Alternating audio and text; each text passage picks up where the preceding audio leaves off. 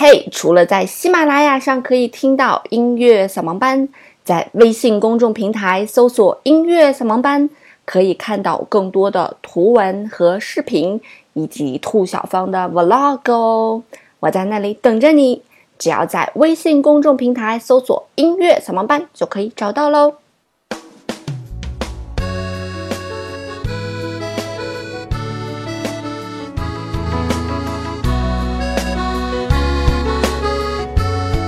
嘿，手机前亲爱的你们好，欢迎来到今天的音乐扫盲班。这一期的节目是新鲜出炉的，因为我刚录好，然后就传上来了。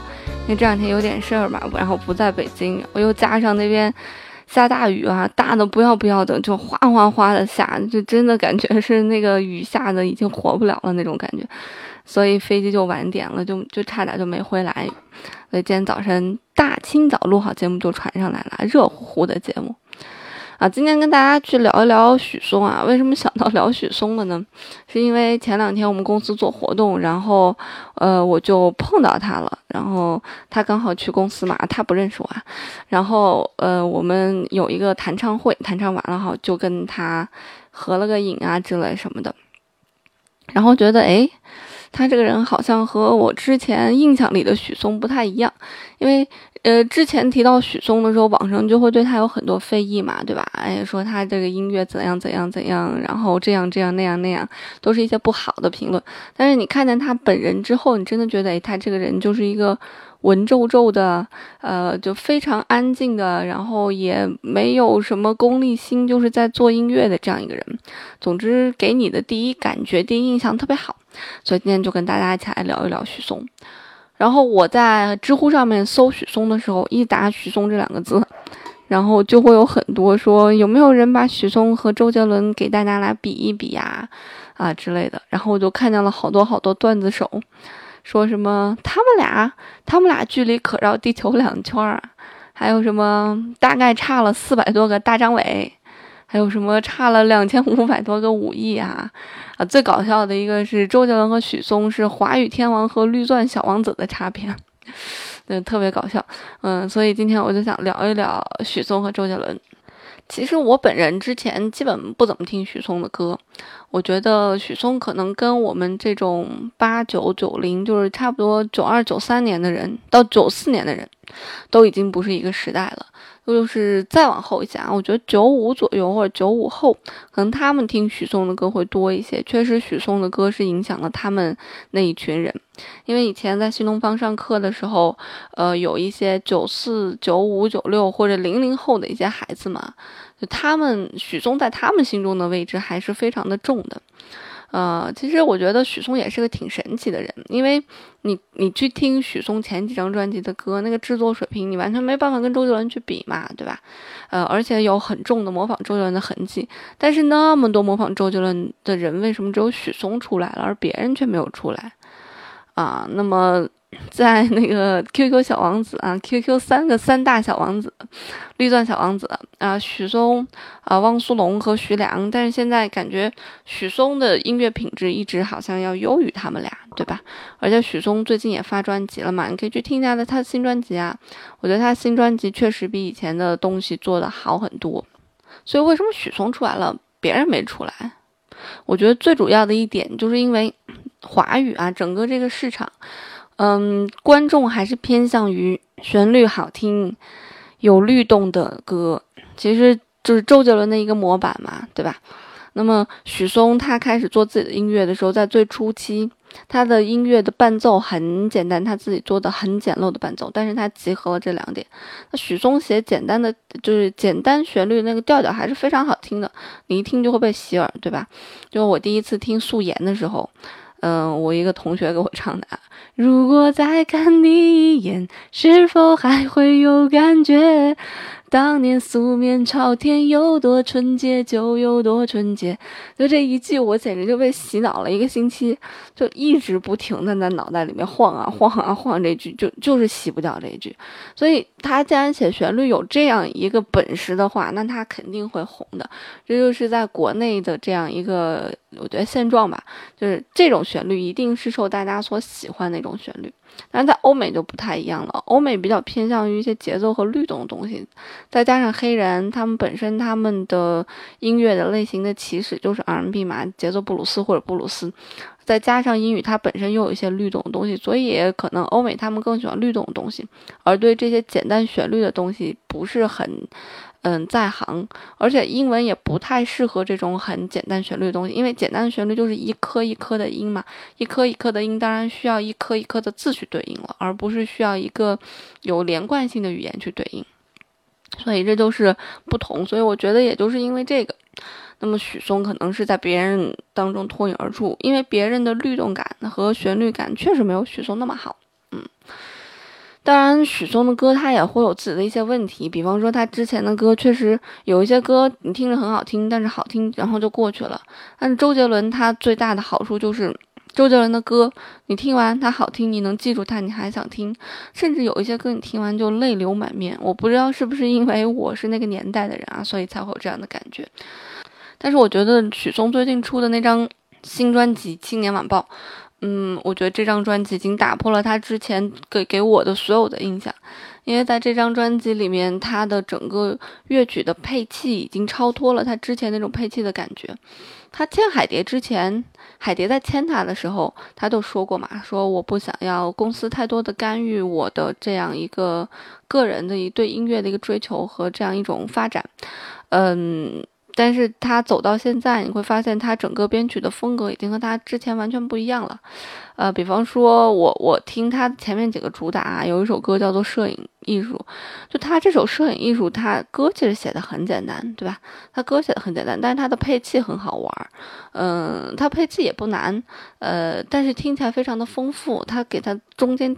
那个副歌的时候啊，他垫了很多合唱的感觉，就是好像有一个合唱团在后面给他垫着。那所所以虽然它的旋律依旧很简单，但是由于它的配器和编配整个都丰富了起来，让你感觉啊，许嵩好像要玩点别的了，是吧？而且我觉得特别值得一提的是许嵩的歌词。因为对于周杰伦来讲，周杰伦可能在写歌词的能力上面就一般嘛，对吧？因为他有方文山，但是许嵩找不到方文山啊，所以许嵩只能自己写歌词。而在整张这个新专辑你听歌过程当中，你会发现，哎，他的歌词慢慢的力已经非常的明确了，而且他自己的文学功底也有了一个很大的提升。你可以看他现在写的歌词和他最开始写的那个歌词，什么。紫色围巾吧，我记得是那个啊，就已经是非常大的区别了。就是他现在肯定是读了很多东西之后，他才可能写出这样的呃一些歌词，或者他对生活已经有了一些不一样的感触感悟，然后再加上他自己文学的一些功底，他可能才能写出这样一些歌词。你再去看他最早期写的那些歌词，我的天呐，啊，就是一些大白话嘛，对吧？如果再看你一眼，是否还会有感觉？当年素面朝天，要多纯洁就有多纯洁。就这些，嗯，和现在的歌词就简直就是没有办法比。所以从写旋律的角度上来讲，这个任何人都写不过周杰伦。周杰伦已经牛逼升天了。呃，这个许嵩写旋律的这个水平，就是还可以再去有很大的提高空间。但是从写歌词的角度上来讲，我觉得许嵩现在已经到了一个一般写词的人就不太好去超越，甚至说一些专门写词的人想要去超越许嵩，也需要费点脑筋才可以去超越。所以他在写歌词这一方面已经占有了一席之地了。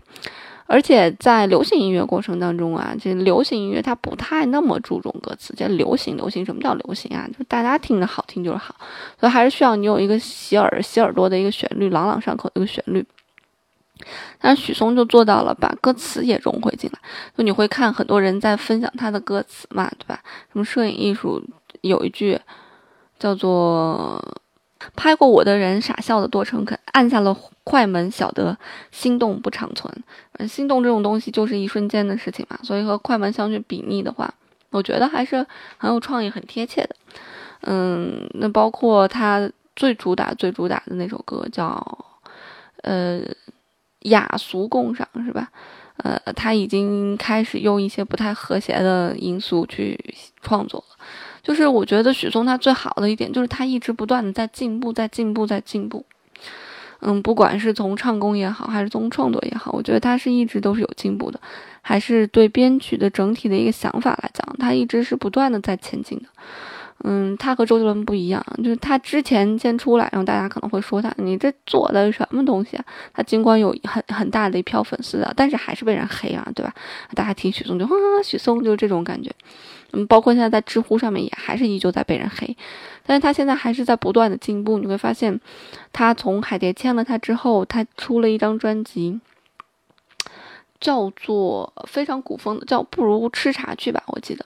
就完全非常古风的一张专辑，就他其实从那儿也也一直在开始慢慢找自己的风格，就我到底一个什么样的风格合适自己，然后他慢慢找着，觉得我可以从古风上面下手，对吧？所以花千骨的那首《千古》不都是他写的嘛？所以他其实，在古风也是占有一席之地的。当然，花千骨也是因为是太和出品啊，太和和海蝶现在是一家公司，呃。就是他不断的在找自己应该有的一个方向，呃，但这个方向也是非常合适他的，他整个人的那种个性和感觉就特别的古风，就特别的彬彬有礼的那种感觉。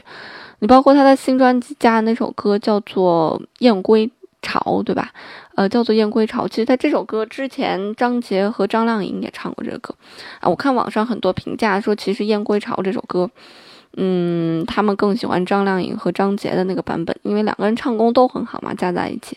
但其实对于我个人来讲，我可能更喜欢许嵩这个人的这个版本，因为许嵩他唱歌，尽管他唱功不好，但是他现在确实形成了自己的一种风格。然后这种风格让你听《燕归巢》的时候，你觉得这就是许嵩应该唱的歌啊？别人唱好像就是太正经了，我觉得稍微不太正经一点才是真真正正的好玩的流行音乐。就跟周杰伦一样，那周杰伦真的要改了那个吐字不清的，那还是周杰伦嘛？就是我觉得就不是了。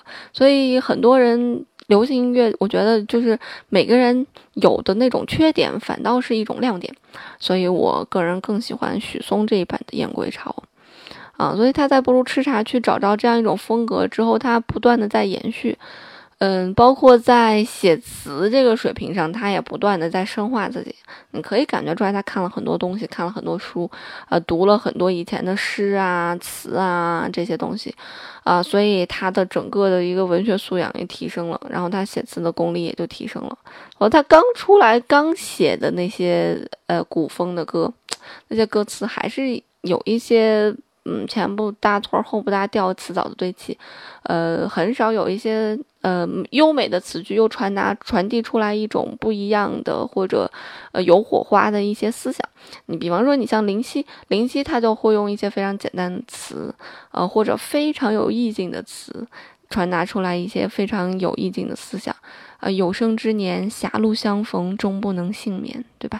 手心忽然长出纠缠的长线，就非常美的词，也非常有意境，真的就是这样啊！有生之年狭路相逢，就是幸免不了。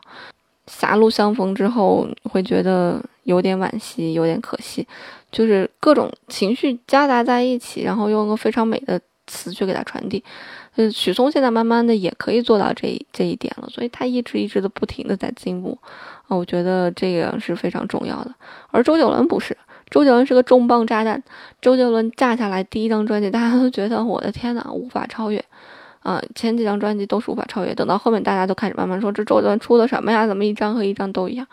那他已经的位置在那儿了，他下来就是重磅炸弹，他的位置就已经很高了。那不会有人说这，切，周杰伦第一张专辑，周杰伦第二张专辑什么呀垃圾？不可能的，任何一个人都不可能这样说，因为真的是一个精品的精品。他结合了很多呃写作的一些元素，比方说黑色幽默，他一直在转调，大家可能听不懂转调，就是就是你可以去听啊，黑色幽默。他说不懂你的黑色幽默。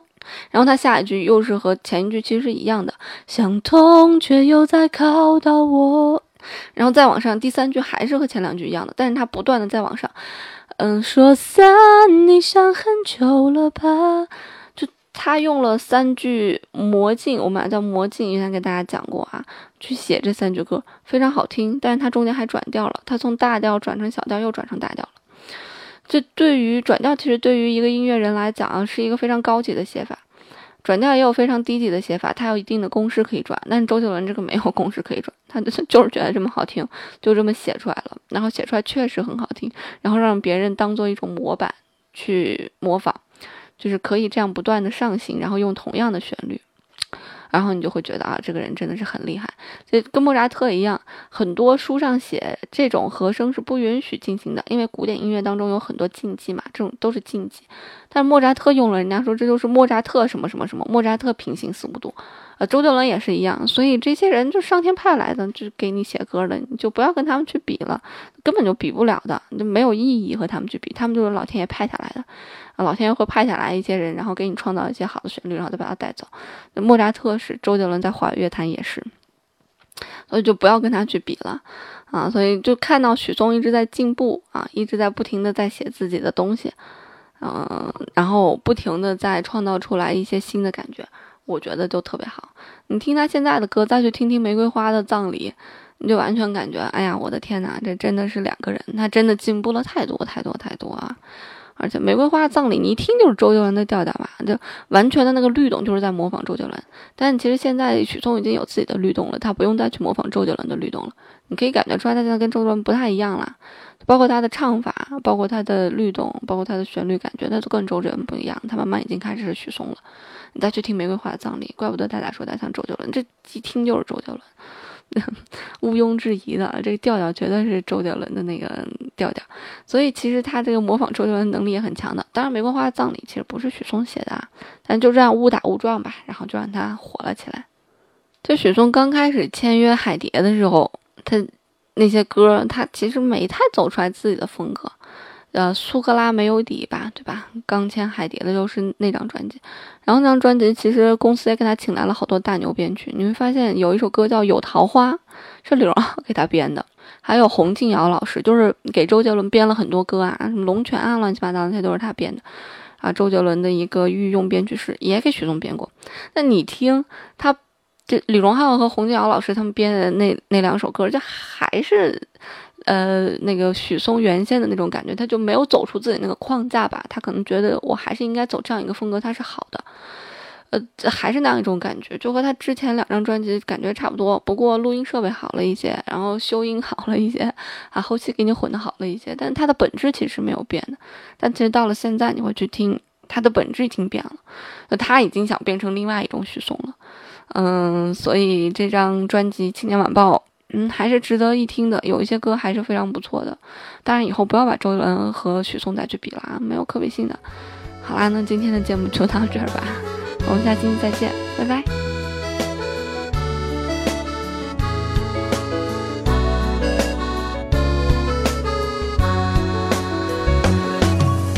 离开你一百个星期，我回到了这里，寻找我们爱，